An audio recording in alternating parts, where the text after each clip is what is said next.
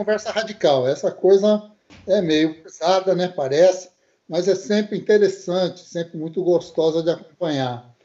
E hoje nós vamos uh, pegar um tema que vocês vão gostar muito, pelo, pelo menos o pessoal da geografia, sem dúvida nenhuma, vai acompanhar com muito interesse. Mas antes de a gente entrar no tema propriamente dito, eu vou passar a palavra para o Charles, para que ele se apresente, a gente conte para a gente um pouquinho dele mesmo, né? e depois a gente volta para conversar. Charles, conta aí para nós quem é você, no final das contas, do teu próprio ponto de vista.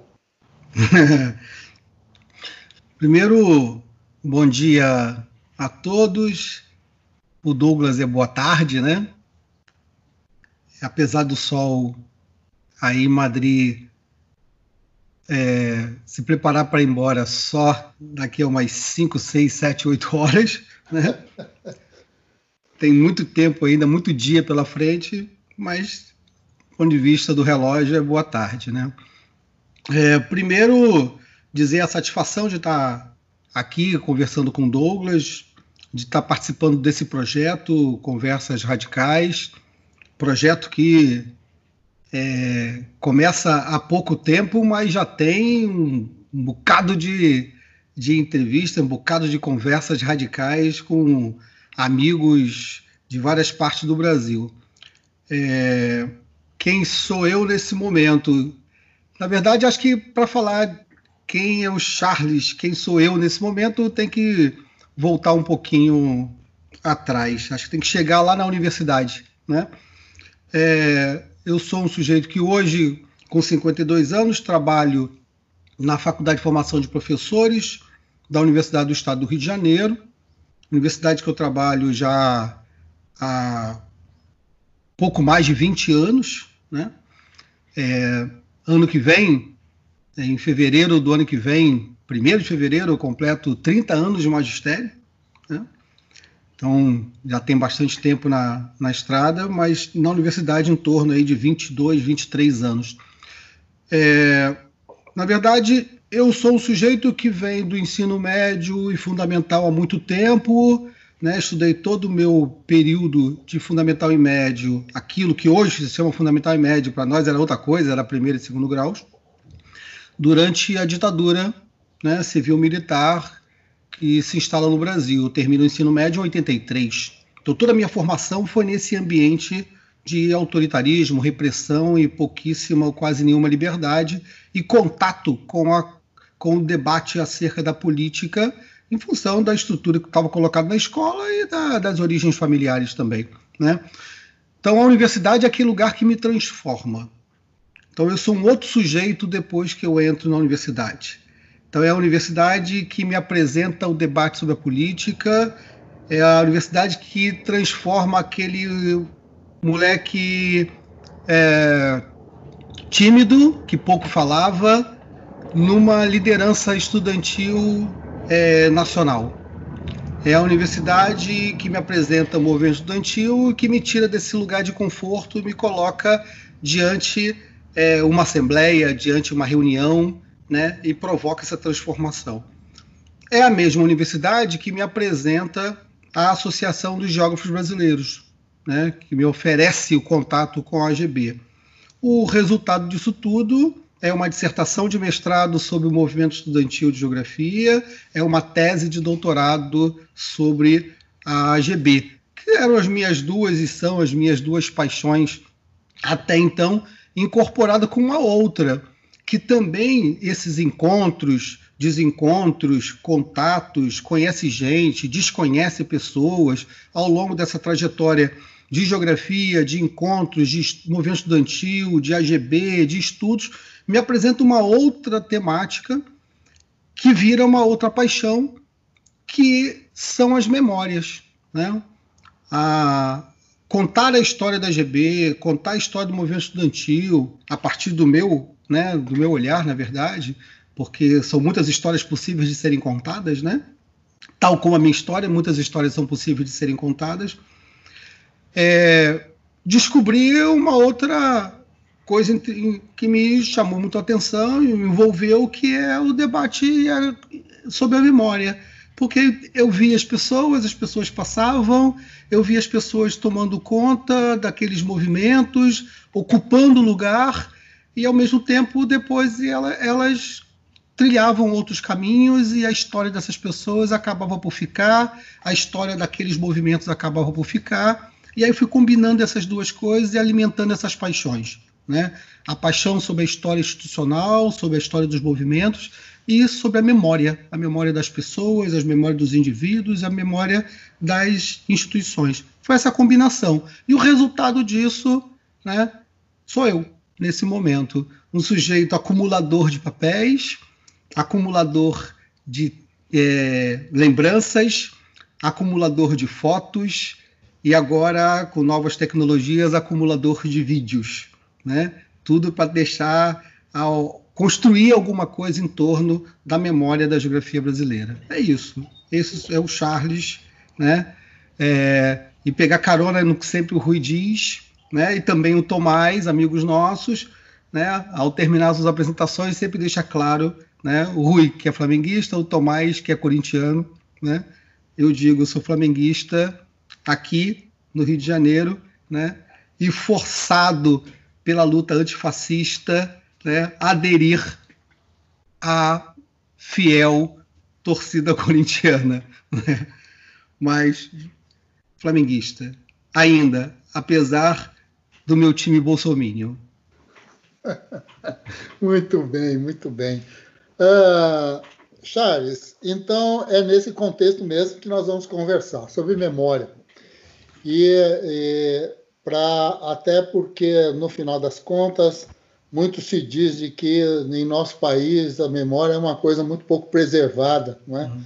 é quando temos uma memória muito preservada, alguém vem e põe até fogo em tudo, né? E bom, isso tudo realmente é uma coisa complicada. Quando nós pensamos, uh, como por exemplo nesse momento você tem uma campanha da Folha de São Paulo, cujo objetivo fundamental é reavivar as memórias, né?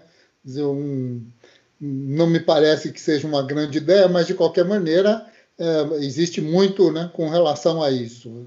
Retomar comportamentos para ver se consegue reavivar memórias.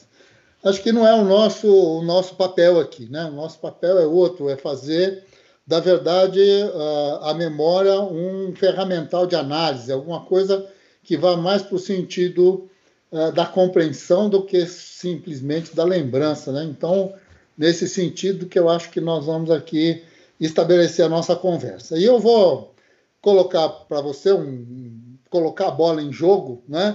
E ver se o Flamengo ganha, ou seja lá o que seja. É, mas vou colocar a bola em jogo mais ou menos colocando este essa situação que você me colocou há muitos anos. Você me provocou há muitos anos de uma forma bastante complicada. Você me convidou para fazer parte da banca do seu mestrado.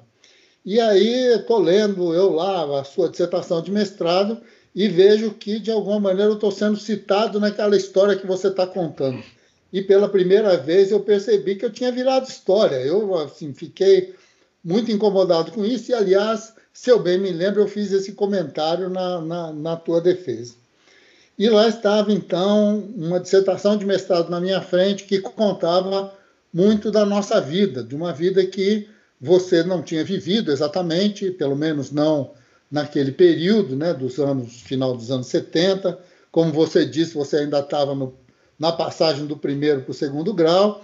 Então, aí você foi atrás disso e, e começou a juntar, então, duas questões que me pareceram extremamente importantes, e eu vou repetir aqui, acho que também é o que eu disse na tua dissertação quero que, uh, de alguma maneira, imaginar que existe um vínculo extremamente importante entre a dinâmica de uma dada sociedade e o próprio desenvolvimento dos discursos, da ciência, da ideia de conhecimento que essa sociedade, de alguma maneira, vai colocando. E que a geografia era um grande exemplo disso, que a GB era um grande exemplo disso. Então, de alguma maneira, isso me chamou muita atenção no teu trabalho eu sei que você continuou nessa lida, né? E agora você está confirmando isso para a gente aqui. Então, eu queria que você, uh, num primeiro momento, se você pudesse, fazer um quadro de como hoje, depois daquela dissertação, depois da tese de doutorado, depois dessa vivência toda, como é que você vê esse mesmo período, mais ou menos entre o final dos anos 70 e o transcorrer dos anos 80 e 90, não é?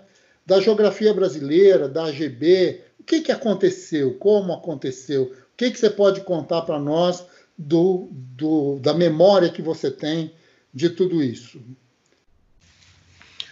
Douglas, é, vou começar agora do final, né, numa frase que é, me foi dita.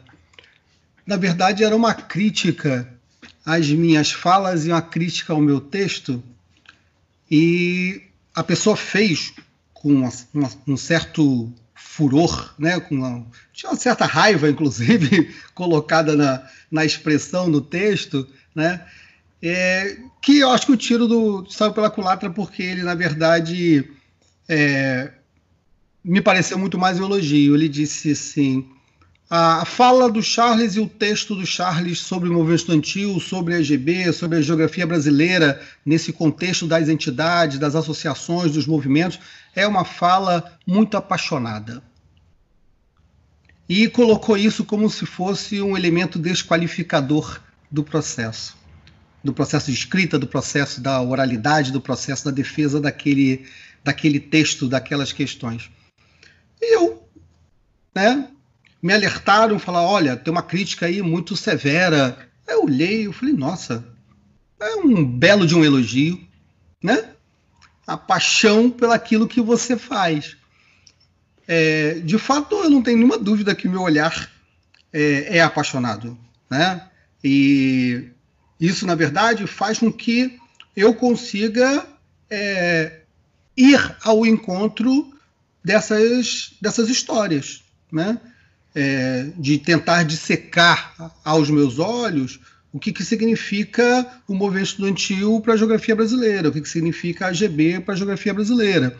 E talvez a paixão muito forte e a expressão que de fato chamou a atenção da pessoa que fez a, a crítica foi que eu afirmo que é, teria sido outra a geografia brasileira se não fosse a EGB, se não fosse o movimento estudantil. Ora, isso é mais do que natural, né?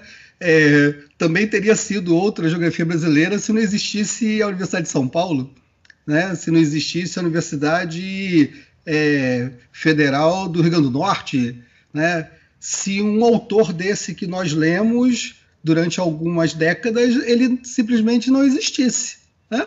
Se alguém fizesse um retorno ao tempo e eliminasse o sujeito, ele trilhasse outro caminho e virasse engenheiro, né? e não virasse um geógrafo, não escrevesse aqueles livros, nós não, não leríamos aqueles livros, leríamos outros, seríamos outras pessoas. Né? Então, não vi absolutamente nada demais nisso, pelo contrário, faltou consistência na tentativa de fazer uma crítica a, a ideia de que existe paixão na realização de um trabalho. A... Passados esses anos, a dissertação de 2001, né? A minha participação no movimento estudantil, mais diretamente, foi no final dos anos 80 e início dos anos 90. A dissertação ficou pronta em 2001. Né? É, eu vivi uma sensação parecida com essa sua quando o pessoal da da AGB ABC é, me chamou para fazer né, a gravação de uma entrevista para um documentário, né? Rui Moreira e eu. E aí nós gravamos lá durante algumas horas, isoladamente, depois virou né, aquele documentário de uma hora e pouco que está circulando aí pela internet, assim se passaram 40 anos. E aí eu olhei para trás e vi, caramba, né? O tempo passou, viramos história também. E eu confesso que eu lembrei daquela defesa de dissertação lá em 2001, em março de 2001, quando eu lembro que fosse hoje, né, quando você faz a brincadeira dizendo, né, é, é esquisito olhar o texto e me ver como parte da história, né? E aí eu senti essa mesma sensação. Falei, ué, né? Isso me ajudou a olhar para trás e fazer uma revisão da da, da história, da forma como eu vi aquela história. Mas eu não tiro elementos daquela história sobre a importância do movimento estudantil, em especial, né, no processo de renovação da geografia brasileira. Ah, eu acho que você tem toda a razão quando fala dos vínculos entre a dinâmica da sociedade e o discurso. E, e a geografia, isso é muito forte. Talvez seja muito forte para a geografia porque a combinação entre os tempos é muito interessante. Né? É, talvez nós não tenhamos vivido isso em outras ciências. Um processo de abertura política do país, um processo de retomada dos movimentos sociais, ao mesmo tempo a necessidade de democratização de departamentos, democratização de uma associação. Talvez a democratização dos departamentos tenha ocorrido também na história, nas ciências sociais, na antropologia, né? Talvez eles tenham sido um pouco mais ou um pouco menos é, combativos e críticos do que boa parte da geografia durante esse momento. Talvez essas sejam as pequenas diferenças. Mas acho que a grande diferença nossa é que a gente combina uma necessidade de uma emergência de democratização interna dos departamentos formadores dos profissionais de geografia, né? e os estudantes reclamavam por isso, e a democratização de uma associação do porte e da, do significado e da importância que tem a GB para a geografia. Eu não sei se tem uma associação científica com um vínculo tão estreito com uma dada ciência, com uma importância tão grande no processo de transformação um do outro, tanto da ciência quanto da associação. Né? Não sei se na história isso acontece, nas ciências sociais, ou na física, na matemática, né? porque a AGB conjuga esses elementos de ser aquela que agrega em torno, né? que potencializa a existência de uma comunidade de geografia, de geógrafos, de estudantes em formação, né, de geógrafos em formação, né, é, de professores, congrega essa potencialidade de formar uma comunidade, ao mesmo tempo que esta comunidade transforma a associação. Tá esse jogo da luta democrática é, que acontece no Brasil no final dos anos 70 e que é potencializado pelo movimento estudantil, que é potencializado pelos estudantes, pelos professores da escola, pelos professores que estão na universidade resistindo ou tentando transformar a universidade por dentro, eles se juntam né, nesse palco de mundo, nesse palco de Brasil, com mais um, mais um elemento de cena importante que é a Associação dos Jogos Brasileiros. Né? Então, é, Continuo com a minha afirmação categórica, podem continuar brigando comigo, que nós não teríamos a história democrática, né, ou desta forma de construir, esta forma de democracia na geografia brasileira, se não fosse né, esses dois elementos desse momento da conjuntura. É, é claro que a conjuntura do momento favorece, né? até porque se fizéssemos isso em, em 70, muito embora tenhamos algum processo de transformação interno da GB na virada dos anos 70, é uma transformação muito mais do, das expectativas acadêmicas do que do ponto de vista das expectativas de transformação política da entidade. Né? É sair de um evento de 100 pessoas para um evento de quase mil pessoas, né? na virada dos 60 para 70. Acho que é uma transformação importante mas não é a transformação é, do cunho político, de representação, de democratização interna da associação, de luta pela democratização da universidade é, tão explicitamente, até porque a conjuntura não permitia. Então, é, é esse vínculo que você faz referência acerca da dinâmica da sociedade e o discurso da geografia, né, ele é presente mais explicitamente no momento que a sociedade, assim, né, possibilita a construção desse discurso. Mas acho que tem uma grande questão nesse momento é que a geografia não perdeu a oportunidade e os movimentos internos na geografia, sejam eles coletivos organizados ou as ações isoladas, não se perdeu a oportunidade da virada dos anos 70 para 80. Né? Talvez tenha se perdido oportunidade em alguns outros momentos, em algumas outras áreas de conhecimento, mas a geografia, nesse momento, não perdeu essa oportunidade, porque ela forçou a democratização interna dos departamentos, mas, sobretudo, ela democratizou aquela que era a sua maior referência de coletivo, de coletivo nacional, que era a Associação dos Geógrafos. Talvez essa percepção é que é, eu não tenha tido naquele momento, né? E que olhando dos, dos tempos atuais eu consiga perceber. É, talvez naquele momento a paixão era intensa, mas faltava o elemento que desse é, a qualidade é, de razão, né, de, de reflexão sobre aquela paixão. Eu acho que esse, para mim, acho que é esse elemento do casamento das dinâmicas e de não perder a oportunidade, porque a luta pela democratização dos departamentos ela é muito mais lenta, mas se você democratiza e como foi a associação, que é a grande repercussão em nível nacional, o movimento se transforma. Eu acho que essa percepção eu comecei a ter um pouco mais recentemente, né? Uma outra foi acerca da institucionalidade. É, eu, durante muito tempo, e esse tempo de formação, eu fiquei muito pautado no debate acerca do movimento. Né? A ideia de que o movimento em torno da, do movimento estudantil e o movimento da GB era aquilo que garantia a sua existência. Né? E tinha uma certa resistência a uma é, leitura acerca da institucionalidade. Isso muito mais presente na GB.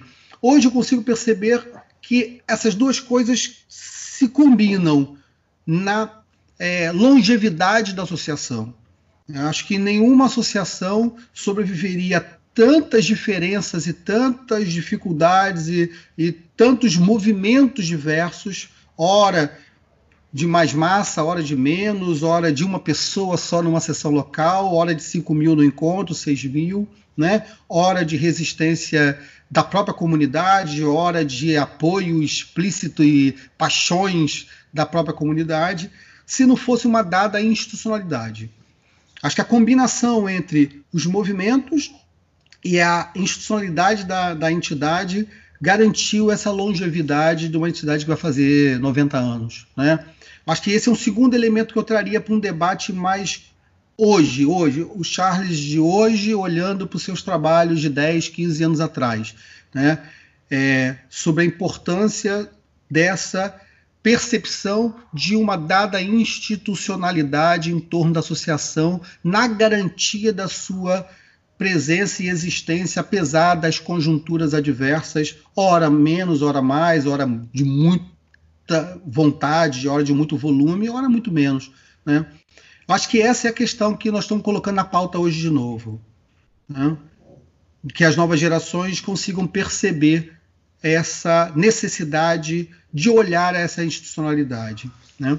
Então, acho que eu, olhando hoje, eu consigo perceber essas é, pequenas necessidades de revisão não de revisão de texto, não de revisão de, de opinião, mas de incorporação de novos elementos na análise acerca desses movimentos. E um terceiro elemento seria a presença dos personagens.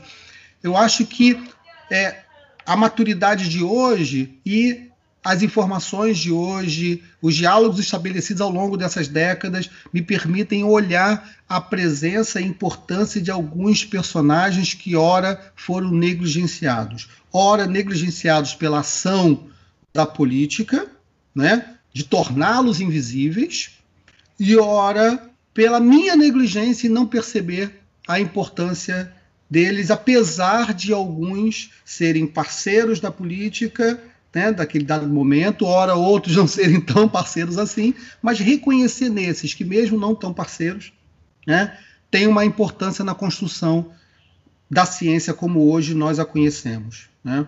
Então é isso, acho que esses caminhos eu trilharia novamente para é, dar conta de perceber é, a, a potencialidade de uma nova ação política em torno desses movimentos. Né? Concordo contigo que a ideia da memória ela caminha nessa, nessa direção. Né? É perceber a história né, para desnaturalizar o presente né, e poder construir o, uma ação política. Acho que é isso. Ok, Charles. Eu, eu assim, escutando aqui você e, e, concordando em gênero, número e grau. Você sabe que na academia essa coisa de concordar em gênero, número e grau é uma raridade brutal, sabe? A gente sempre tem um senão, né? Mas, assim, é. de qualquer maneira, uh, uh, esse senão seria o seguinte: muitas das pessoas que estão vão escutar isso aqui ou estão nesse momento escutando essa nossa conversa não leram a sua dissertação, não é? é. Então, e nem mesmo viveram esse período, não estavam, bom.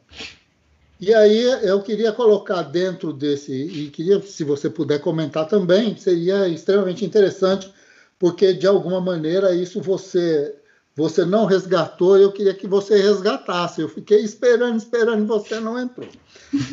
que foi o seguinte: uh, claro, existe um, uma dinâmica que uh, você acho que capturou, não, não estava lá na sua dissertação explícita, mas de alguma maneira esses elementos já estavam colocados, que é essa junção entre o movimento, não é? a conjuntura e os diferentes, as diferentes institucionalidades, digamos assim.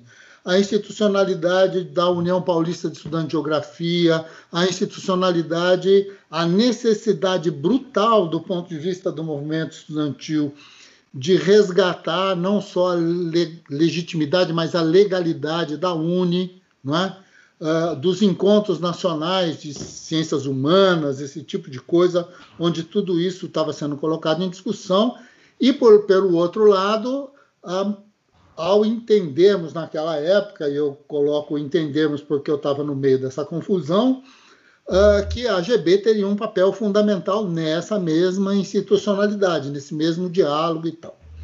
Agora, uh, e aí vem os personagens, obviamente, que não vamos. Você não citou nenhum, eu não vou citar também, vou preservar aqui o silêncio. Mas uh, acho que faltou uma coisa que eu acho que está na tua dissertação e que envolve também a legitimação desse processo, que é a própria ideia de conhecimento, não é? Porque, assim, uh, os encontros de geografia, ou mesmo os encontros estudantis da época, a revista Território Livre e, e essas coisas todas, elas não vieram para ser panfletárias, elas não vieram para fazer um discurso fácil, elas não vieram para isso. Né? Os seus autores, as pessoas, esses personagens que você está colocando, né? uh, com posturas muito diferentes, mas com uma seriedade do ponto de vista uh, do seu reconhecimento do papel da ciência e tal, extremamente importante, que vai trazer com a, muitas dificuldades, né? Rui Moreira faz críticas de que nós nos perdemos, esquecemos de ser geógrafos e viramos marxistas, coisas desse tipo, mas de qualquer maneira, essas, essas questões eram questões que nos permitiam entender que o reconhecimento da ciência e o conhecimento do saber estaria a serviço desse próprio processo, não é? E isso eu acho que está bastante claro na tua dissertação e você não comentou. Você pode comentar alguma coisa sobre isso? Claro. É... Tem um, um, momento logo no início da dissertação, que eu me lembro, né, logo nas primeiras páginas, que falava é, da importância da história dos estudantes de uma ciência para aqueles que fazem é, dela e fazem dessa ciência a, a partir da relevância do movimento estudantil na formação de uma comunidade científica né, e de um campo epistemológico. E eu dizia assim que a ideia era propor uma mudança no modo de olhar o movimento estudantil, né, e modificar um pouco o léxico, né, e perceber que havia uma escola de formação no movimento, né, e o papel, e seu papel na formação profissional, na importância da elaboração, na apropriação, na disseminação das ideias desse campo chamado ciência geográfica ali no final do, do século XX, né? Ah, a revista é, Território Livre, as reuniões do movimento estudantil, os encontros, né? mais do que apenas encontrar as pessoas para a ação política, que também naquele momento era importante, é, tinha a importância de estabelecer perspectivas de um outro debate sobre o que se produzia na geografia brasileira, né? A crítica ao que se produzia na geografia brasileira e a forma como se fazia e se ensinava a geografia estava na pauta do movimento estudantil naquela época. Né? Ah, muito embora possa se dizer, né, e o Rui brinca com isso, né, a ideia de que foram um pouco geógrafos e mais marxistas, né, é, é claro que é a provocação dele, mas no meio dessa história tem a importância de se fazer a crítica à forma como se ensinava se fazia geografia naquele momento e, ao mesmo tempo, colocar na pauta outros elementos para a construção de um projeto de ciência. Né?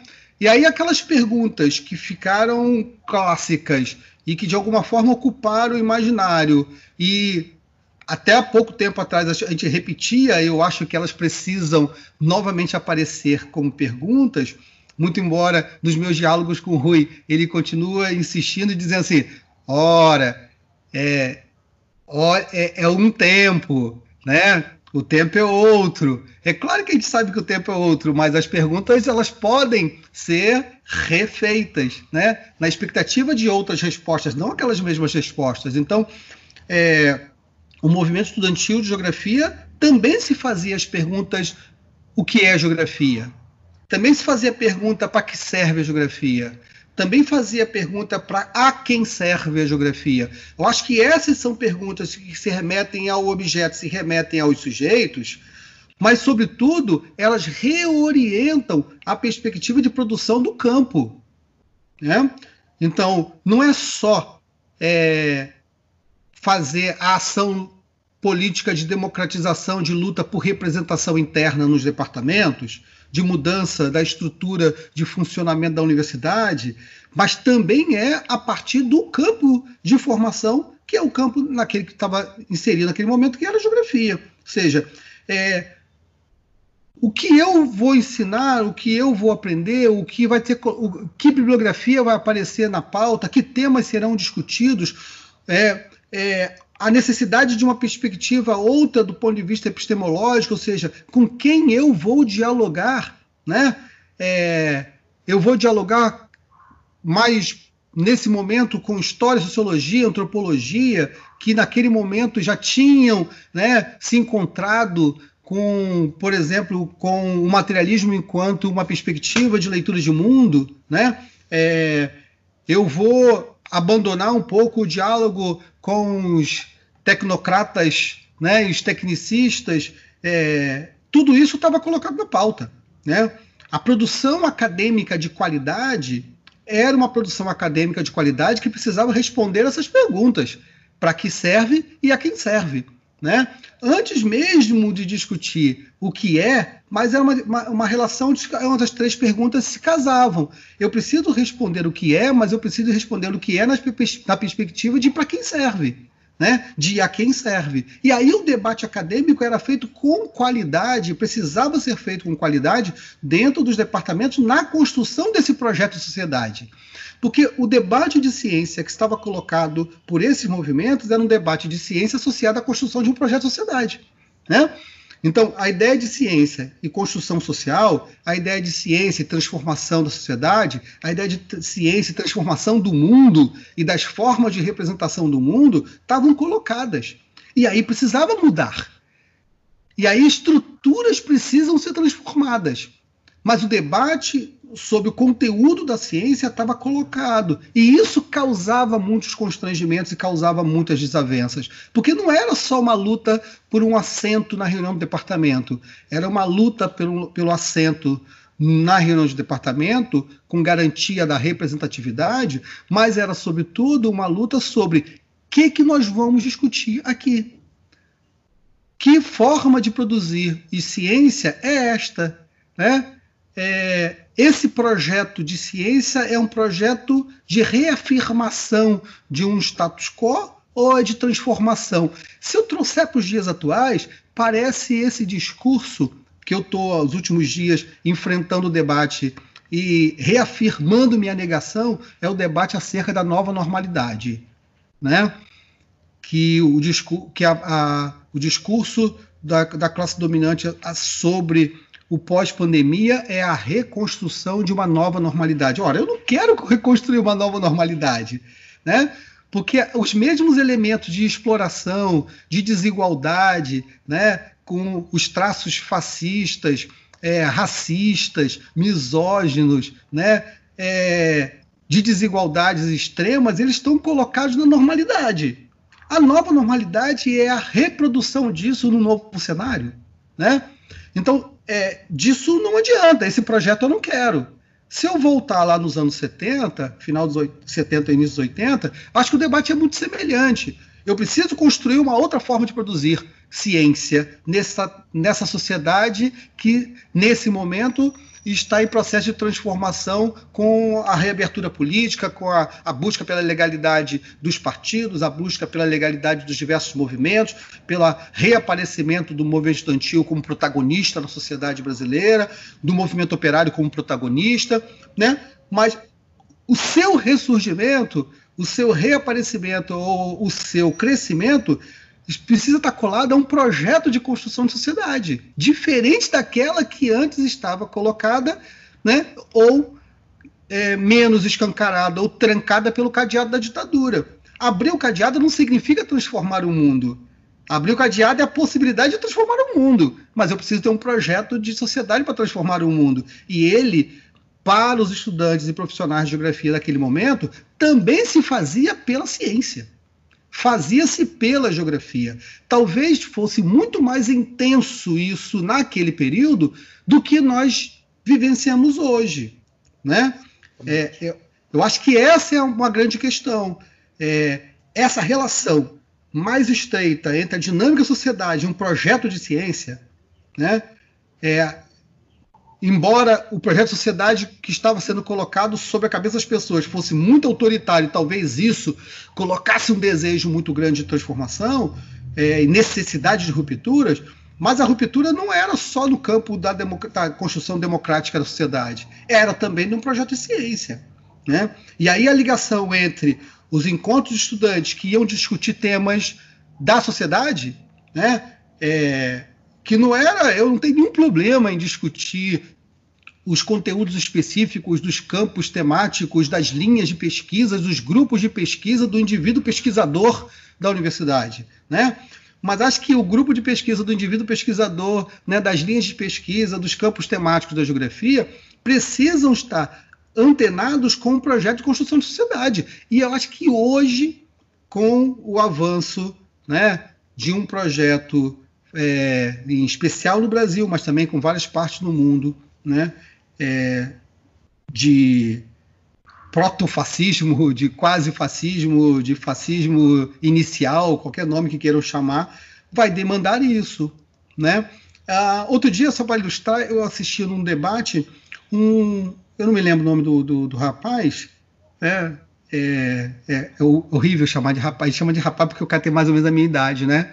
Vou chamar de um senhor, né? E ele fala assim, tal, eu adorei a expressão, ele falou assim, tal como nós fizemos a comissão da verdade so, é, para tentar dar uma limpada na história e trazer as informações necessárias acerca do período né, autoritário no Brasil de ditadura civil-militar, ele diz: nós vamos, a, a universidade, a ciência, em especial a esquerda, mas sobretudo a universidade, vai precisar fazer um estudo profundo numa espécie de comissão da verdade do neoliberalismo no Brasil.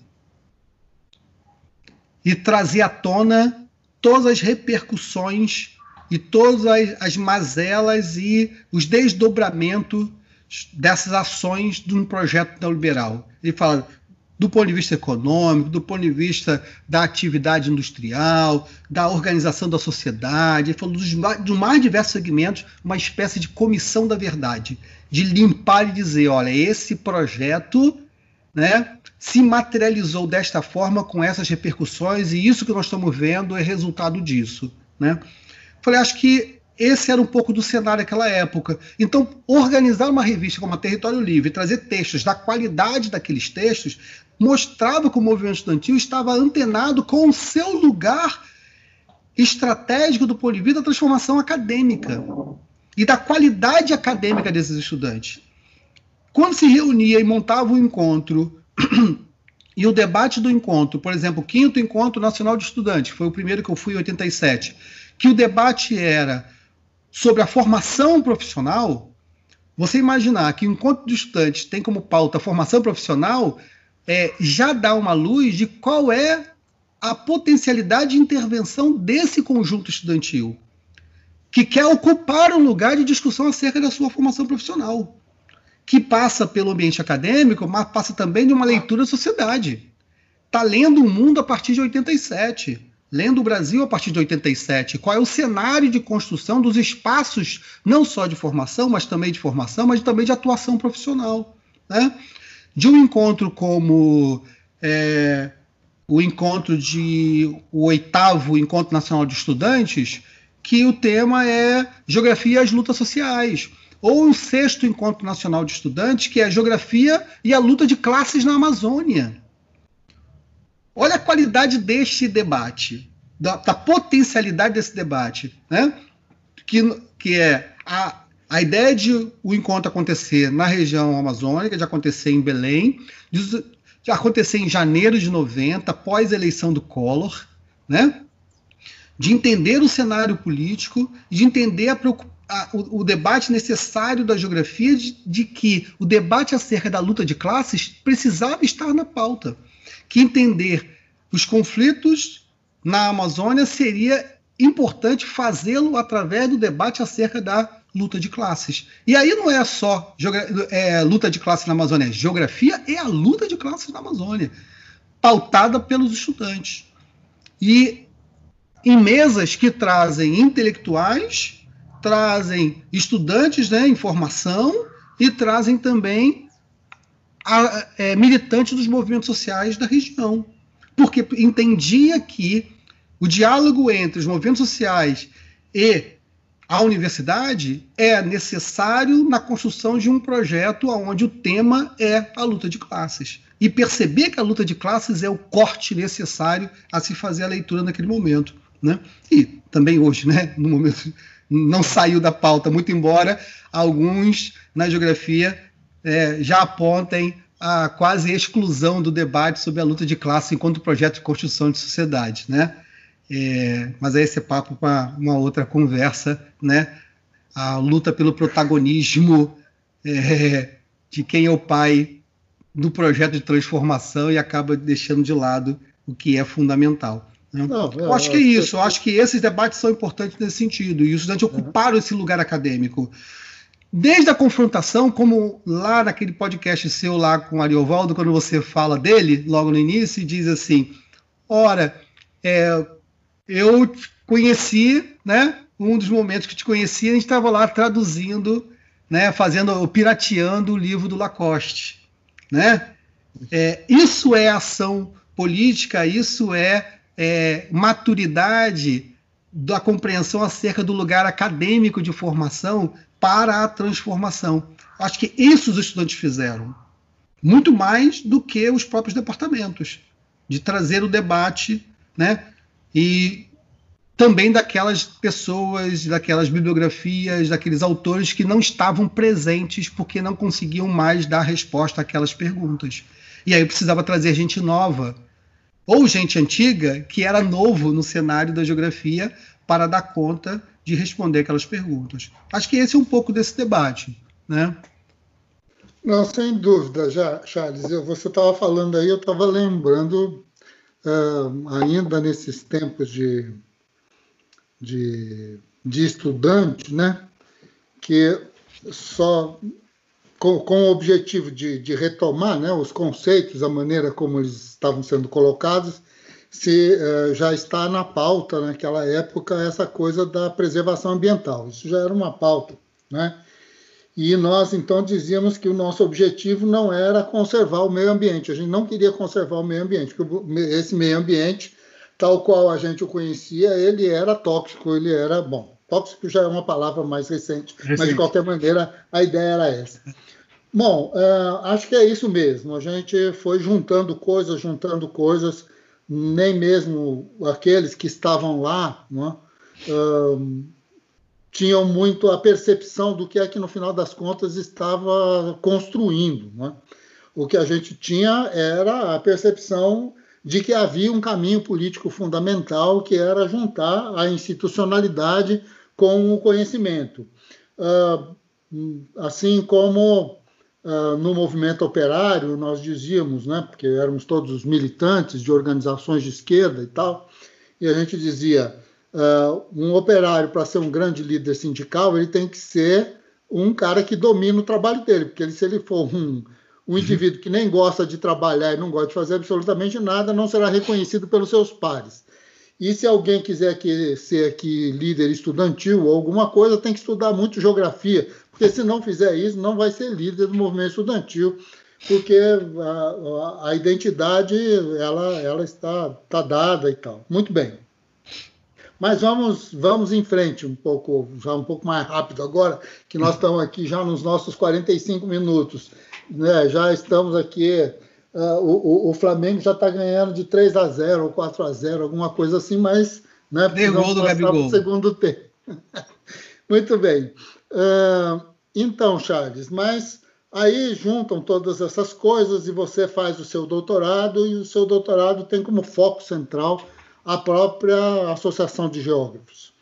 E dentro disso, na última vez que nós fizemos uma conversa internet ao vivo, estava eu, você e Rui, e Rui, muito uh, incomodado com a própria situação da AGB, com a própria situação da Ampeg e essas coisas todas, fez alguns comentários bastante, assim, contundentes, não é? com relação a isso tudo. Uh, muito bem. Eu, particularmente, tenho lá as minhas leituras com relação a isso, principalmente uh, o que aconteceu no, no, no, encontro do Rio de Janeiro, logo depois da, da, da reforma dos estatutos da GB, assim, um certo abandono generalizado de muitas pessoas importantíssimas na época da geografia que abandonam a GB porque não querem viver aquele momento, acham que aquilo tudo não podia acontecer. Uh, alguns arquivos da GB desaparecem uh, com endereços de sócios, ou a, a seção local de Belo Horizonte é que mais me chamou a atenção, porque realmente virou quase que uma investigação policial tentar recuperar essas coisas todas e não, não foi nada fácil. Então, assim, há todo um processo é? que uh, paulatinamente vai levando também a duas, duas vertentes. Uma é a construção de uma entidade que se auto uh, vamos assim, ela chama para si a responsabilidade de resolver o dilema profissional do geógrafo, em função da própria legislação, e se apropria, então, do formalismo disso para existir enquanto um representante do tal do geógrafo profissional, que a GB não podia ser, aspas, porque tinha professores, porque tinha estudantes e tal. O segundo é justamente essa coisa da representação dos sistemas de pós-graduação. É interessante porque isso é concomitante ao avanço da pós-graduação no Brasil. Quando uh, o movimento estudantil assume a sua, uh, o seu papel, né, a sua, sua condição de ser um dos sujeitos no final dos anos, meados dos anos 70, e aquelas passeatas e aquelas coisas, e aquela coisa toda com a polícia e mais um movimento operário no ABC e aquela história toda, a ideia de pós-graduação no Brasil era uma ideia quase que nula, né? ela pouco tinha o seu significado. Paulatinamente ela vai se consolidando e vai se tornando então uma referência. As pessoas que não tinham títulos de pós-graduado uh, elas tinham dois caminhos, ou elas não seguiam o, o, o caminho acadêmico, não é? Não tinham carreira acadêmica, ou então elas tinham que falsificar tudo para virar ministro da educação. Elas tinham mais ou menos esses caminhos. De qualquer forma, ou várias outras coisas, vários outros ministérios, não é só o da educação. Mas uh, o que eu estou querendo colocar para você é o seguinte: é que daqui a pouco você tem a AGB enquanto com todas as suas crises e avanços e tudo mais, e algumas vertentes né, laterais que vão tentar cobrir então espaços e e uh, controles né, sobre o trabalho e sobre a produção acadêmica. Como é que você vê isso de lá para cá e que confusões você acha que nós estamos metidos nesse momento, né? Para além do Bolsonaro, evidentemente. É, esse é o maior. Esse é um, é um grande problema. Mas tem outros, né? É, que a Câmara dos Deputados continua votando projetos né, é, contrários ao interesse dos trabalhadores, né? mesmo em momentos de pandemia. Né? E a narrativa do, dos meios de comunicação, esses oficiais, né? né? tem quase bandeirinha verde amarela assim, né? O chapa branca, né? Ah, continua sendo a narrativa das reformas, né? É. Então, é, temos muitos problemas pela frente. Ah, deixa eu voltar só um pouquinho para chegar lá. É, quando eu decidi fazer a tese sobre a AGB, é, na verdade, ela já vinha por dentro das minhas ações, atitudes e pensamentos há algum tempo, né? Eu ainda não tinha me dado conta de que não tinha outra alternativa, né? Resisti durante algum tempo, não sei porquê, né? Então, eu fiz a, a dissertação sobre movimento estudantil porque vivi aquilo intensamente e é uma combinação muito interessante de você cumprir a necessidade é, da produção de um texto é, com o desejo da produção de um texto, né? Então, o sofrimento acadêmico, físico e pessoal é muito menor, né? Se eu quero fazer, eu gosto de fazer, eu preciso fazer. E a mesma coisa aconteceu com a AGB. Mas tinha uma pergunta que eu fazia no tempo de, de militância na AGB, que estou nele desde, nessa militância desde 88, né? Que era, sim, é estranho você pensar que você atua numa entidade é, que tem uma institucionalidade, que tem uma história, que tem muitas histórias, que tem muitos é, atores, né, que muitos outros estiveram por ali construindo essa história e você nada conhece dessa história. Isso me incomodava. E o incômodo foi aumentando quando eu perguntava para as pessoas, em especial para aqueles que estavam naquele momento ocupando os lugares principais da direção nacional, em especial, eu perguntava o que, que eles sabiam da história da GB, e eles diziam aquilo que me contaram dela. Né? E aquilo foi aumentando o incômodo. Eu falei, nossa, né? É, gosto de papel, gosto de memória, gosto de história, milito numa associação e a gente não sabe a história dela, né? Não necessariamente é uma história ou a história, apenas uma história contada por alguém que se propôs a contar uma certa história né? Eu ainda brinco terminando a dissertação e diz assim, essa é a história, quem quiser que conte outra, né? Então, assim contei essa história. E aí parti para esse para essa tarefa, né, de tentar construir a história dessa entidade, né, na sua formação desde 34 até eu fui até o final dos anos 70, né? E aí fui encontrando algumas perguntas e algumas respostas, né? Por exemplo, Parece tolice, mas é. Por que, que se chama Associação dos Jogos Brasileiros? Né? É, por que uma associação que nasce em São Paulo é, e não no Rio de Janeiro? Né? É, tem um nome nacional, quando não era comum. Os nomes nacionais eram aqueles nomes dados no Rio de Janeiro em função da sua centralidade enquanto capital do país. Né? Aquilo que nascia em São Paulo nascia com a perspectiva paulista. Né? E ela nasce em São Paulo com o nome de. E por que, que nasce meses depois da criação de um curso de geografia? Né? É estranho você pensar a construção de uma comunidade a partir de alguma coisa que inicialmente nem tinha comunidade. Né? E aí você vai juntando peças e vai compreendendo que a comunidade é, é anterior à ideia da formação do curso. Né? Então aquela e aí vão nascendo outras perspectivas e algumas até quase teorias, né? Por exemplo, quando é, há, muito, há um certo lugar comum de dizer que uma entrada moderna da geografia brasileira foi pautada no tripé IBGE, AGB, é, universidade, né?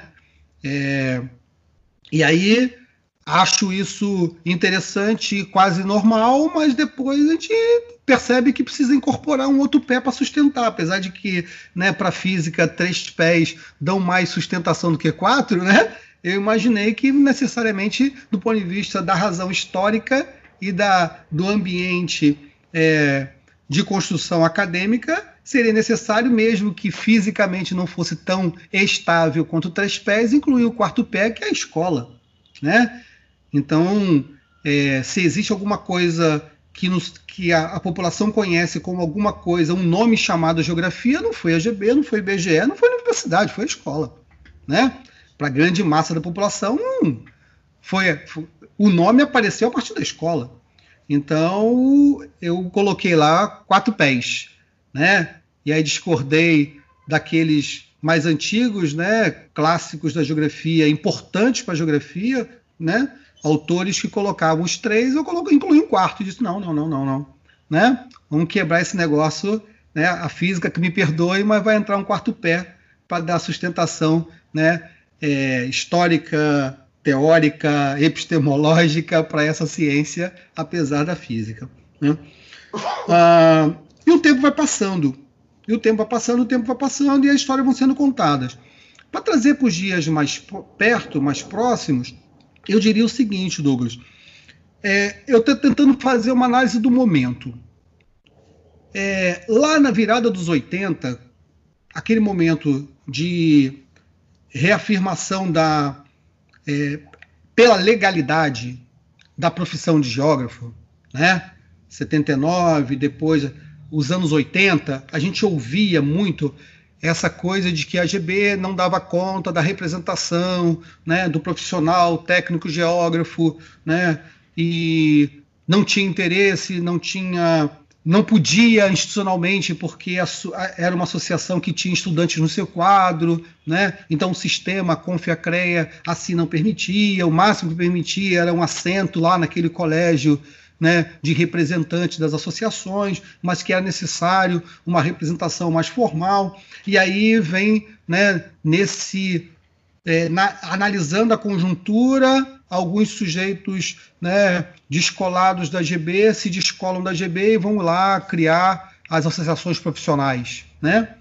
O tempo passou, a nossa preocupação era intensa com ela lá nos anos 80 e início de 90, e hoje você não ouve mais falar disso. Né? E a GB continuou. Né?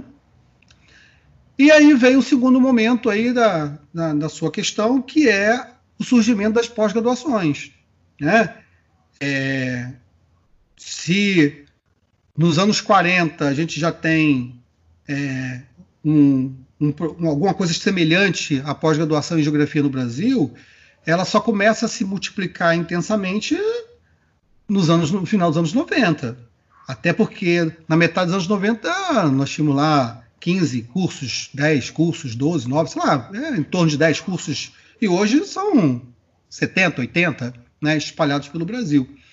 Ah, e aí surge a Associação né, Nacional de, pós, de Programas de Pós-Graduação em Geografia, AMPEG, e vem a preocupação interna né, na razão da leitura da política de que aquelas pessoas que naquele momento propõem a criação da associação é, tem muita semelhança com aqueles que em determinado momento abandonam a GB na virada dos 70, 80, no seu processo de democratização, porque não entendiam que aquele ambiente era mais um ambiente propício para o meu debate de ciência, para a minha forma de ver a ciência e a forma de ver a associação produzindo ciência, a partir a forma de ver coletivo produzindo ciência, e aí eu saio, né? E aí tem um debate saio porque da, sai pelo viés político, sai por causa do viés acadêmico, sai do viés porque não dá para conviver, conviver com estudante e professor, saem por mais diferentes motivos, né? Eu acho inclusive que o motivo, os motivos da saída não podem ser resumidos a um, como muitas vezes a gente resumiu na análise histórica, né? Ah, é apenas porque ah, não concordavam com o projeto de entidade mais democrática né? ou então porque não queria sentar em igualdade de condições com o estudante. Também era isso, mas também tinha outros elementos do campo da geral da política, né? setores mais conservadores, afinidade com a direita, né? ou então pelo viés acadêmico, que não conseguiam é, ou não se propunham a modificar a sua forma de pensar o mundo e a geografia a fim de dar conta daquelas perguntas? Né? A quem serve, para que serve? Ou ao responder a pergunta, a resposta não era boa? Né? Porque não dá para achar que eram todos muito é, legais, maneiros e críticos e revolucionários. Né? Às vezes o cara responde a pergunta e a resposta não é aquela que o coletivo quer ouvir. Né? Pô, nós estamos, querendo transformar o mundo, transformar o Brasil e o mundo. E o cara responde que a serviço de quem ele está é a serviço do capital, ou é serviço de uma empresa, ou é serviço de um dado Estado autoritário, não tem lugar no ambiente coletivo. E aí são vários os motivos.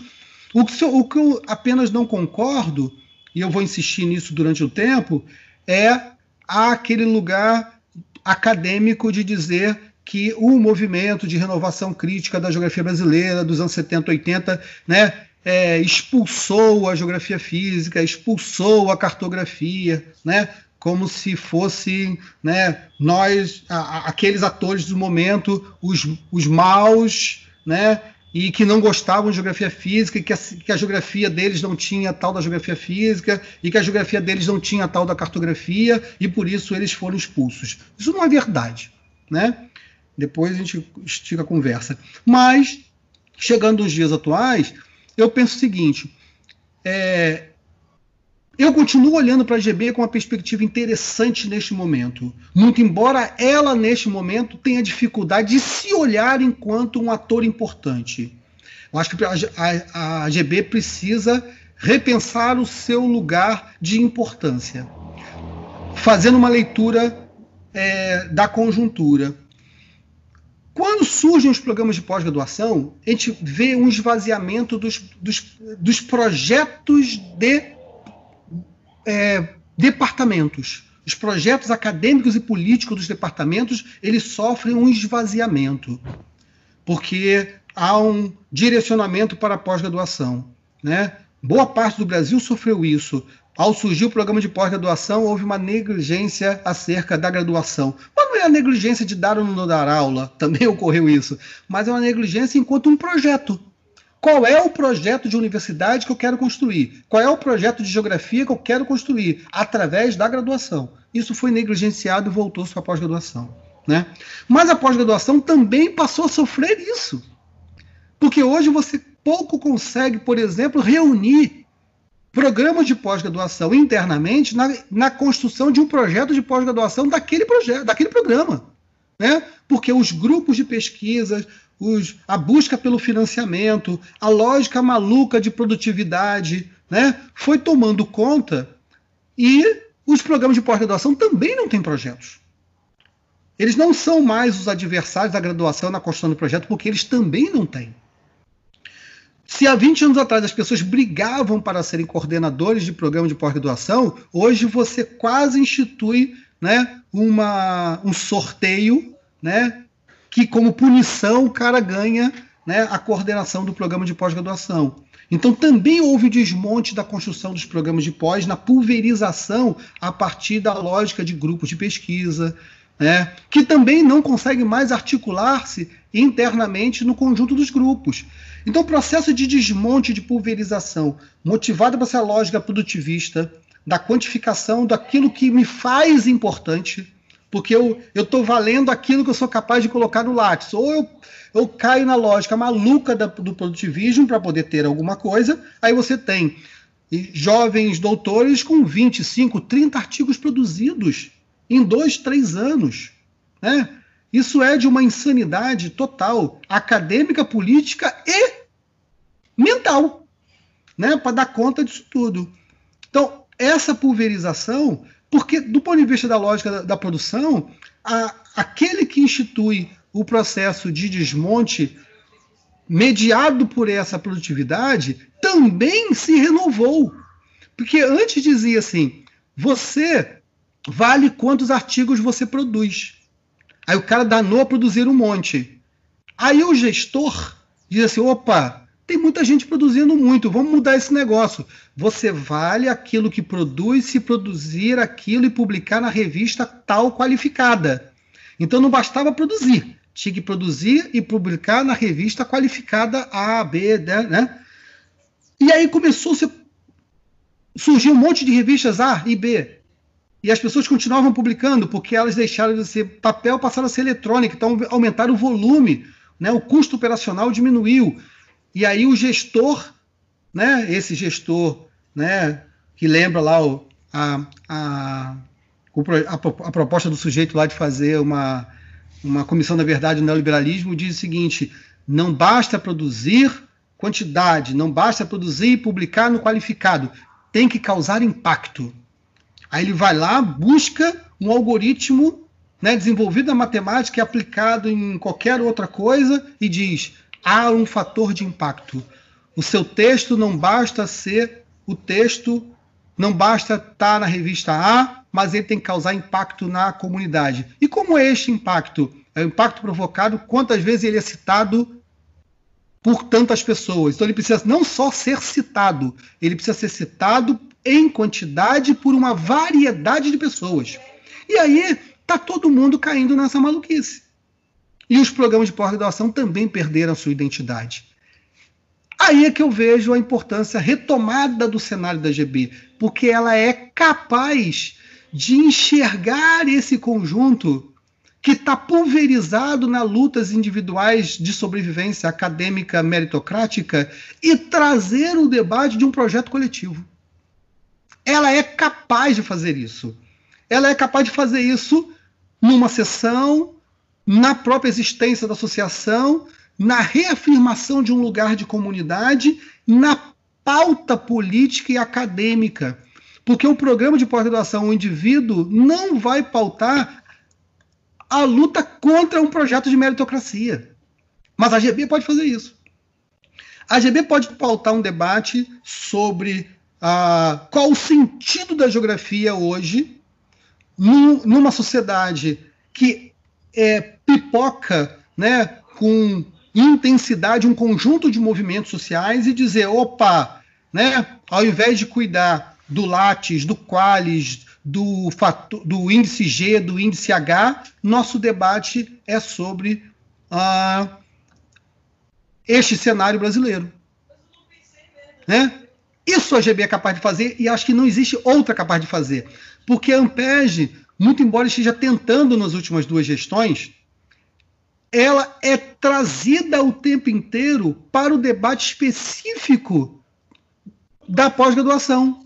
Como, por exemplo, agora, a existência ou não de critérios de avaliação, porque os critérios existem, mas o comitê da CAPES disse que o critério, né, o presidente da CAPES disse que quem determina o critério é ele.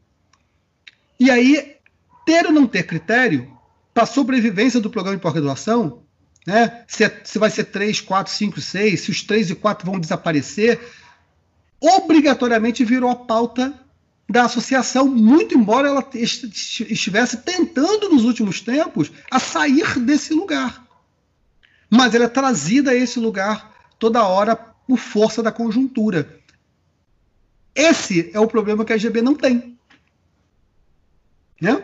Por estar no ambiente que tem de estudantes ao interessado do, do, pelo índice H, ela consegue construir um projeto muito mais amplo de, de intervenção, né? ligando uma leitura de sociedade à construção de um projeto de país com, a partir de uma dada ciência. Mas ela precisa se dar conta disso. Este momento, ela ainda não se deu conta do seu lugar histórico e da potencialidade que ela tem nesse momento, por conta de uma série de questões. Né? Eu acho que ela caiu, para terminar essa fala, essa fala ela, ela caiu recentemente numa preocupação exagerada com os seus estatutos. Né? como se o estatuto fosse uma amarra, uma camisa de força, ou fosse a necessidade de transformação da entidade. É, isso o era lá nos anos 70. Não é hoje.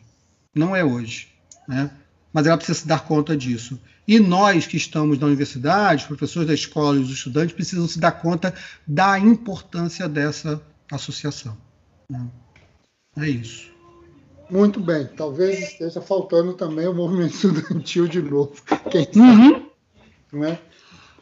Outra Bom, vez de luta, menos preocupado é, com o Lattes. esses compromissos. É, Isso, exatamente. Eu acho que isso acabou provocando esses projetos inexistentes de departamento ou esses projetos inexistentes de pós-graduação, que a única preocupação é a métrica, né? Aonde o cara se dá ao trabalho de sentar e elaborar um, um edital de seleção e de dizer que é, para participar com mais pontos na análise de currículo, ele tem que ter publicado em revista tal, ou precisa olhar o encontro tal porque é mais competitivo do que o encontro XYZ para ele apresentar o seu trabalho, para se preparar para entrar no projeto de mestrado.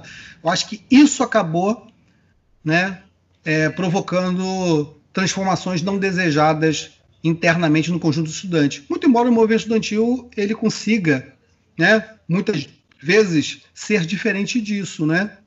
Porque ele, na verdade, não é o conjunto dos estudantes, né? É. E tem mais flexibilidade, né? Não tem essa, é. uh, o lado institucional, ele também tem o seu lado de elefante branco Sim. numa loja de cristais, né? É. Bom, querido, é o seguinte, nós já estamos aqui com uma hora e onze, nós vamos ir em frente. É. Tá. Já, a gente fala que é uma coisa, não é uma beleza. querido, é o seguinte, uh, como em todas as, as outras uh, entrevistas, eu sempre termino com uma pergunta, e aí fica por conta, por sua conta e risco uh, entrar no meio dessa conversa ou não. E aí você já aproveita e fala tchau para todo mundo, aí você vê o, por onde você caminha, ok? E a pergunta ela está associada a uma das preocupações que para nós que que trabalhamos com o que trabalhamos, que é o problema da ciência. Uhum. De alguma maneira, há uma certa retomada, uma, uma retomada importante uh, de uma discussão sobre a pós-ciência, sobre a pós-verdade, sobre a ideia de que ter uma opinião é suficiente, que ser um cientista é simplesmente ter opiniões também tão frágeis como qualquer outra. E nesse sentido vão surgindo as maluquices de todos os tipos, não é? Desde terra plana até uh, as coisas que se fala do Covid-19, essas coisas todas. E isso tudo uh, no Brasil se tornou, por, por, incrível que pareça, assim, porque eu, eu, desconheço outros lugares do mundo que tenham essa, essa perspectiva, mas a, essa ideia quase se tornou política de Estado, né? Quer dizer, a ideia de uma pós-verdade é quase que uma loucura desse tipo, né?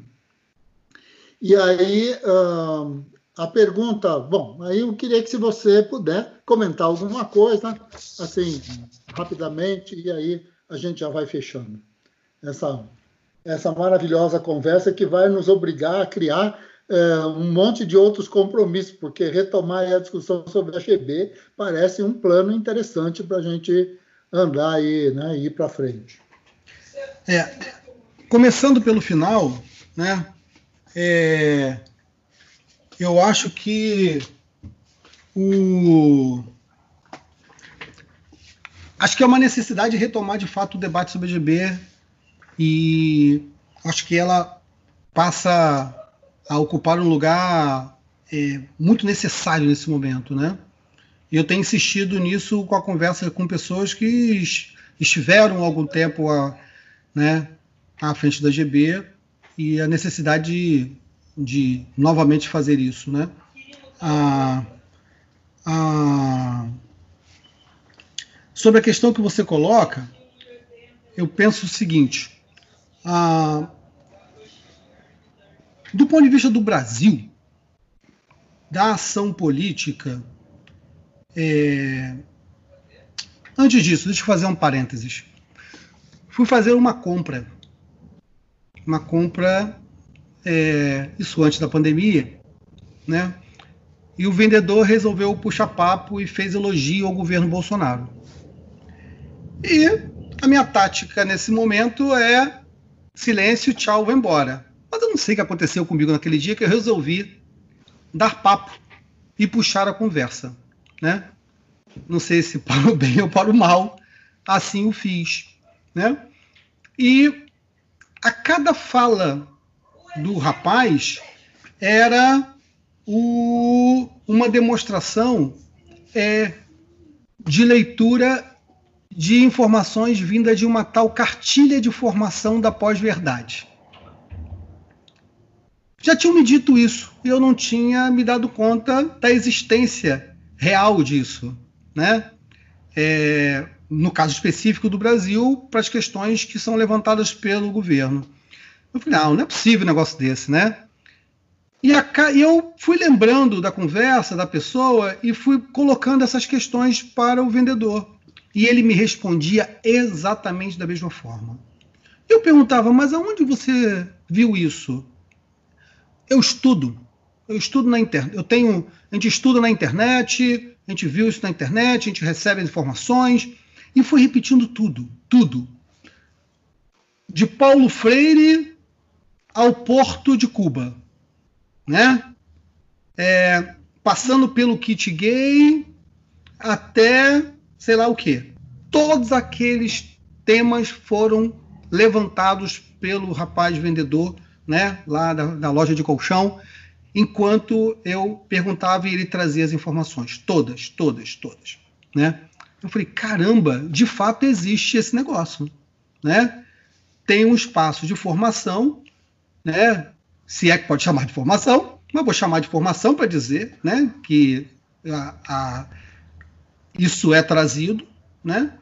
E que tá, tem uma, um efeito.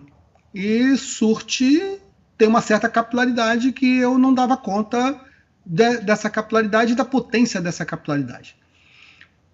E aí surge a necessidade da reafirmação do lugar da, da ciência. Né? Muito embora é, eu consiga ver dois caminhos distintos. Essa capilaridade da formação de uma base de apoio político é, quase e é, quase quase entre aspas incapaz de analisar de fato o que o governo é, se apresenta enquanto projeto ou não projeto, mas efetivamente quanto um projeto de destruição de muita coisa e construção de outras que a gente não concorda. Né? Essa é uma perspectiva. A outra é das questões mais gerais acerca da ciência, do negacionismo enquanto plataforma. Eu acho que essa questão da capilaridade nas suas bases tem um efeito de fato né, concreto e real de manutenção dessa base.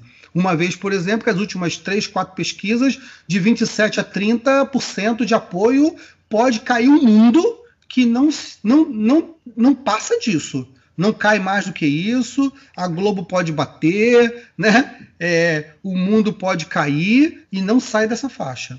Né? Acho que isso é fato e precisa ser entendido como é que a gente dialoga com isso. O outro, a, a face do negacionismo enquanto um projeto maior, eu vejo como uma tática da direita é, que combina no trazer essas pessoas é, a esse projeto de negação né? É, que no primeiro momento parece a negação da ciência, é negacionista sim, mas ele tem repercussão sobre as instituições. Eu acho que mais do que a negação do científico, eu acho que tem, por exemplo, o projeto de destruição da universidade. Acho que a materialidade da negação, enquanto um, uma tática da direita, ela tem ramificações concretas. Né? Eu construo uma ideia de negação de ciência, mas ao mesmo tempo eu ataco a universidade num projeto da, do seu desmonte enquanto coisa pública. Né? Eu desmonto as instituições de fomento à pesquisa, porque eu nego a ciência, nego a pesquisa, eu, eu enquanto esse discurso vai sendo produzido, eu vou agindo nos bastidores e vou, por exemplo, desmontando o CNPq, desmontando a CAPES, né? Eu desmonto o IBAMA, eu desmonto né, a, o Instituto Chico Mendes, né? Eu desmonto a, a Emater, né? Apesar de todas as críticas que você tem à Emater, eu desconto, eu vou desmontando todo o projeto institucional aonde há a realização de alguma forma de ciência na construção de alguma coisa. O, isso que nós não estamos percebendo. Porque Inclusive o projeto negativo, o STF. Inclusive o STF, exatamente. Então, esse projeto vem sendo implementado. Mas a cortina de fumaça é a construção dessas novas narrativas de ataque à ciência. Né? Eu acho que tem um problema também no ambiente acadêmico-científico, que é a construção também de outras narrativas de compreensão de leitura de mundo que é, tem espaço para sua construção, né, dentro de um espectro de ciência, mas que tentam fazê-lo num processo é, esquizofrênico de destruição de projetos científicos anteriores. Por exemplo, o ataque, por exemplo, no setor das, das ciências sociais, o ataque ao marxismo. Uma coisa é o ataque ao marxismo promovido por um discurso negacionista de direita, né, que tem uma perspectiva de mundo e de ação política colocada dentro dessa perspectiva de mundo. Muito embora a perspectiva de mundo saiba, né, todo mundo ali sabe que a Terra não é plana. Né? Boa parte daquele grupo que elabora o projeto sabe que a Terra não é plana. O cara que elabora o Futurice, que coloca lá no projeto na Câmara, ele sabe que a Terra não é plana. Né? Mas eu construo uma narrativa de negação da ciência. Mas é, eu acho complicado é quando esse debate ocorre no conjunto da ciência. É, a negação do marxismo, por exemplo, enquanto um projeto é, de ciência é, discutido a partir da própria ciência. Né? Como se a busca pelo protagonismo ou um, por um lugar de fazer é, pensar o mundo pudesse somente ser construído com a destituição ou a destruição de outra forma acadêmica, legítima, consagrada, consistente de leitura de mundo como se só existisse um lugar, né? Eu acho que isso vira um problema para nós hoje. E o outro é compreender a tática da direita. Eu acho que as transformações demandam tempo, as nossas, né? Muito embora as transformações promovidas é, pelo desmonte das estruturas é, de amparo ao trabalhador, é, do, do, do, daquilo que é público, possa ser feito com muito mais velocidade do que a nossa capacidade de transformar o mundo e a sociedade em algo mais justo, mais igualitário, né? É, mas a gente tem uma possibilidade de contribuição da geografia na construção dessa nova sociedade. E para isso a gente precisa resolver algumas questões internas, né? É, de reafirmar um lugar de um discurso forte da geografia. E a reafirmação de um lugar de discurso forte da geografia não precisa ser feito a partir da negação do outro enquanto um discurso forte. Há lugares dos mais variados no campo da ciência para muitos discursos fortes, contanto que esses novos discursos e velhos discursos fortes caminhem na direção da construção de um projeto de sociedade, de um projeto de Brasil, né, que se oponha ao negacionismo enquanto tática da direita, enquanto reafirmação né, operacional do desmonte das instituições científicas. É, de um projeto de Brasil que reafirme o lugar da diversidade, né, da igualdade de gênero, de raça, em contrário a um projeto de sociedade e da operação de um projeto de sociedade que faz justamente o contrário, né, que reafirma, né, a partir do negacionismo enquanto narrativa, reafirma, por exemplo, a opressão contra os indígenas, né? o desmonte das instituições de proteção aos índios e o projeto de re remarcação das terras indígenas e de ocupação das terras indígenas por atividades predatórias está na pauta do governo e do Congresso. Então há uma operacionalização desse projeto, né? E nós precisamos operacionalizar um outro projeto. E eu acho que há possibilidade da construção da operacionalização de muitos projetos, contanto que ele tenha um lugar comum. E o lugar comum é uma sociedade diferente da narrativa do negacionismo, da narrativa da construção de um novo normal, pautado nas mesmas marcas do normal anterior à pandemia, que é da desigualdade e da exploração. Né? Então, acho que esse é um cenário possível. E a geografia tem um lugar importante se se reconhecer nesse lugar. E as associações, como a GB, Ampes, Movimento Estudantil, as universidades, né, é, precisam re, se recolocar no lugar de protagonistas da construção desse projeto. É esse o recado. Né? Mais do que isso, é dizer que foi um prazer né, conversar com Douglas, é, numa conexão Niterói-Madrid, né? Confesso no fundo do meu coração que eu gostaria que fosse uma conexão Madrid-Madrid, né? Eu não faria a proposta de ser uma conexão Niterói-Niterói nesse momento, né? Muito embora eu seja um niteroense convicto, né? É, eu gostaria muito que fosse uma conexão Madrid-Madrid, mesmo com o verão madrilenho, né? Mas eu preferia nesse momento uma conexão Madrid-Madrid e espero que essa conexão no ano que vem possa de fato acontecer, porque é o maior desejo nesse momento, quando estivermos livres da Covid-19, é poder sair pelo mundo outra vez, né? Literalmente Sair pelo mundo hoje significa ir no corredor do prédio, mas também pode ser, eu posso alimentar o desejo de sair pelo mundo e atravessar o Atlântico, chegar até Madrid, tomar um chopp lá naquele, como é que é o nome do lugar? Casa dos Jogos, não é isso? Não, como é que é? Ah, esse, infelizmente esse restaurante não existe mais, ele ah, fechou. Fechou, é. que pena. Mas a gente encontra em outro lugar. Sim, a gente encontra, existem muitos. Isso é. aqui é uma cidade civilizada, ela é carregada de botecos para todos os lados. É isso, tá isso. Eu agradeço o convite, foi. Obrigado por ter podido né, é, recontar algumas coisas e rever algumas coisas, algumas saindo agora da cabeça, mas.